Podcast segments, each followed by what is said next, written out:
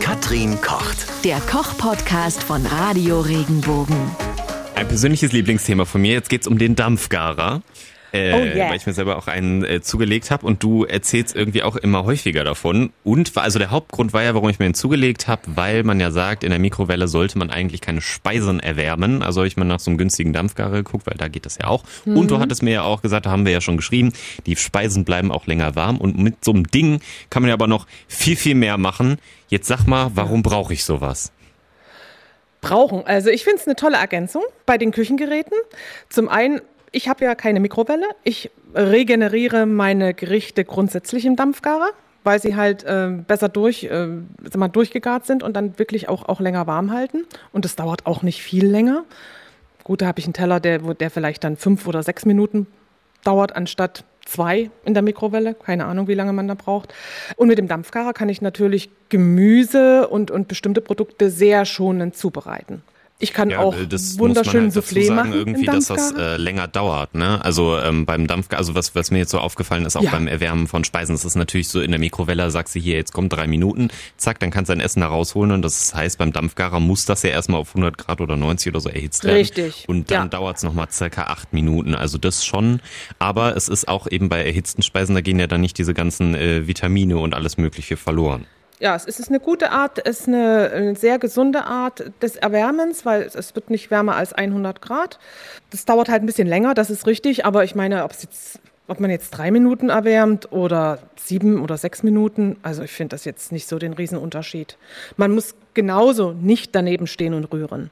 Ich kann in der Ja. Zeit ja was anderes machen. Ich, ich finde ihn halt toll, wenn man, wenn man Spargel macht oder wenn man äh, Gemüse zubereitet, auch, auch für Salate vorbereitet, Bohnen, Erbsen. Ich benutze ihn sehr gerne.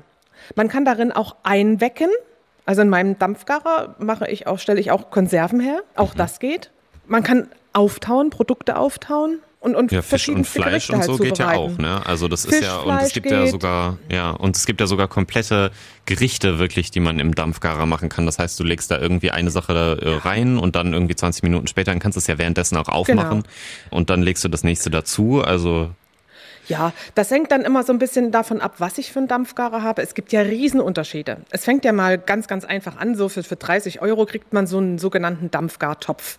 Das ist quasi ein großer Bräter, der unten ein, einen Siebeinsatz hat und einen Deckel drauf. Und vielleicht noch eine Angabe auch über die Temperatur, die da drin herrscht. Da gibt es so einen großen baden-württembergischen Metall, eine Metallfirma, die sowas herstellt. Das ist das Einfachste. Da kriege ich für unter 100 Euro so einen Topf und, und dann gebe ich dann halt ein bisschen Wasser rein, setze das auf den Herd und dann bildet sich der Dampf und dann kann ich darin meine, meine Produkte garen. Das aber würdest gleiche du auch sagen, dass Prinzip das das ja, brauchbarste irgendwie ist oder oder ähm, also ab Das wann das würdest du sagen, okay, Okay, ja, aber so Praktik, ja gut, dann ist wieder die Frage, ne, wie oft benutzt man sowas und so. Aber da würdest du auch sagen, okay, das ist jetzt was, was man so benutzen kann, wenn man es ab und zu macht. Ja, wenn, man das Ja. nur ab und zu mal benutzt, nimmt man sowas Einfaches. Das gleiche Prinzip sind ja die äh, Dampfkörbe, die aus dem Asiatischen kommen. Wenn ich jetzt zum Beispiel ein Dumpling mache oder so ähm, Hefeklöße oder, oder so Dampfnudeln. Nee, nicht die Pfälzer Dampfnudel, die wird anders gemacht. Aber wenn ich so ganz einfache ohne Pfanne halt mache, dann ähm, reicht, kann ich das auch in so einem Dampfkorb oder in sein, so einem Dampfgartopf machen. Wenn ich das allerdings häufiger nutze, dann lohnt sich natürlich ein eigenständiger Dampfgarer. Vor allem, wenn man viel kocht und viel parallel macht, dann ist der Dampfgarer quasi wie ein zweiter Backofen, in dem ich Sachen parallel zu dem, was ich im Backofen vielleicht gerade zubereite, zubereiten kann. Ich mache im Dampfgarer auch so Serviettenknödel zum Beispiel oder mal ein Soufflé. Da sind keine Grenzen gesetzt. Und es gibt ja auch mit jedem Dampfgarer, den ich kaufe, kriege ich ja auch ein, ein Rezeptbuch und dann kann ich mich da so durchprobieren, was alles möglich ist. Was äh, machst du denn am liebsten im Dampfgarer? Oder wo, und wo würdest du sagen, okay, da ist wirklich so ein Geschmackunterschied spürbar? Also Geschmacksunterschied ist da. Also das, das Gemüse, was zum Beispiel dampfgegart ist, ist eher etwas fader als ein Gemüse, was ich im, in der Pfanne brate. Das ist logisch. Also man muss dann ein bisschen mehr würzen. Am allerliebsten aber dann so Produkte, die ich dann zu Salaten verarbeite, wie zum Beispiel Spargel. Spargel ist äh, für mich das Idealprodukt für den Dampfgarer. Was ich nämlich mal gemacht hatte, war äh, Süßkartoffeln. Mag ja jetzt auch nicht jeder, aber ähm, weil ich die mhm. sonst immer so geko gekocht hatte.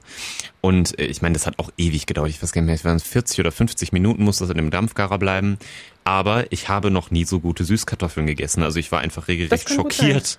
So, weil das war also, weil der Geschmack, ich meine, ich habe auch nur so ein bisschen Öl und Salz und Pfeffer und so drauf gemacht, aber ähm, wie, wie intensiv der Geschmack war und wie, wie weich die zerfallen sind im Vergleich zu gekochten Süßkartoffeln, das fand ich wirklich verrückt, weil man sagt immer so, ja, Dampfgarer, das ist ja schonend und da sind Vitamine ist drin, aber wenn man es, ja, aber genau, aber man, ich finde, man kann halt so wenig damit anfangen, wenn man es halt noch nicht selber probiert hat und weiß, was bedeutet das denn eigentlich eigentlich.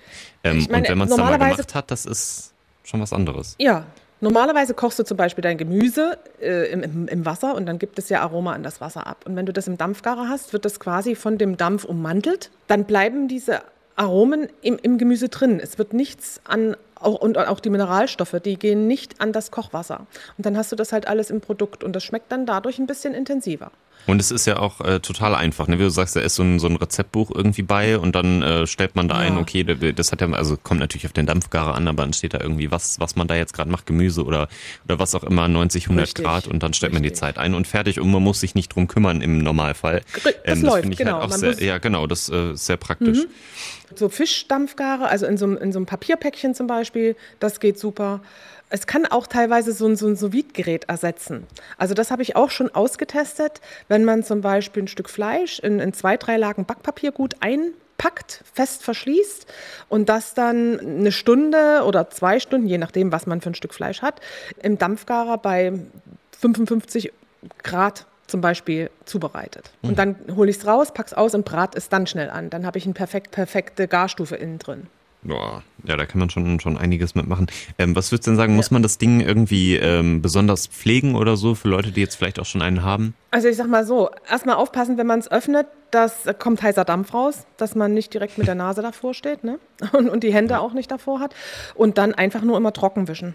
Also das ist das A und O. Das Wasser ausgießen, immer wieder frisches Wasser verwenden für das nächste Gericht und dann immer gut auswischen mit, mit einem normalen Küchentuch und ja, trocken lassen, damit die das nicht drin Schimmel bildet oder, oder dann vielleicht auch korrodiert, im schlimmsten Falle. Okay. Dann äh, ja, können wir jetzt eigentlich schon anfangen für irgendeine Dampfgarerfirma und Werbung dafür machen. Ich finde, wir haben das gut vermarktet. Aber es ist, äh, es ist ein tolles Gerät auf jeden Fall. Also wenn ihr es noch nie ja. gemacht habt, dann äh, vielleicht, vielleicht noch eben kurz, ähm, wenn Leute jetzt noch so ein bisschen skeptisch sind und sagen, okay, selbst wenn es unter 100 Euro ist, ist es mir eigentlich zu teuer, ähm, nur zum Testen. Kann man sowas denn mal ähm, mit einem Topf oder so simulieren, dass man mal merkt äh, irgendwie, wie man könnte im Prinzip so einen Siebeinsatz in den Topf geben. Ja, es gibt mhm. ja so Siebeinsätze, wo man auch Gemüse drin garen kann. Und das in den Topf stellen und ein Wasser rein und dann kann man das so ein bisschen simulieren, ja. Oder ein Sieb okay. einhängen.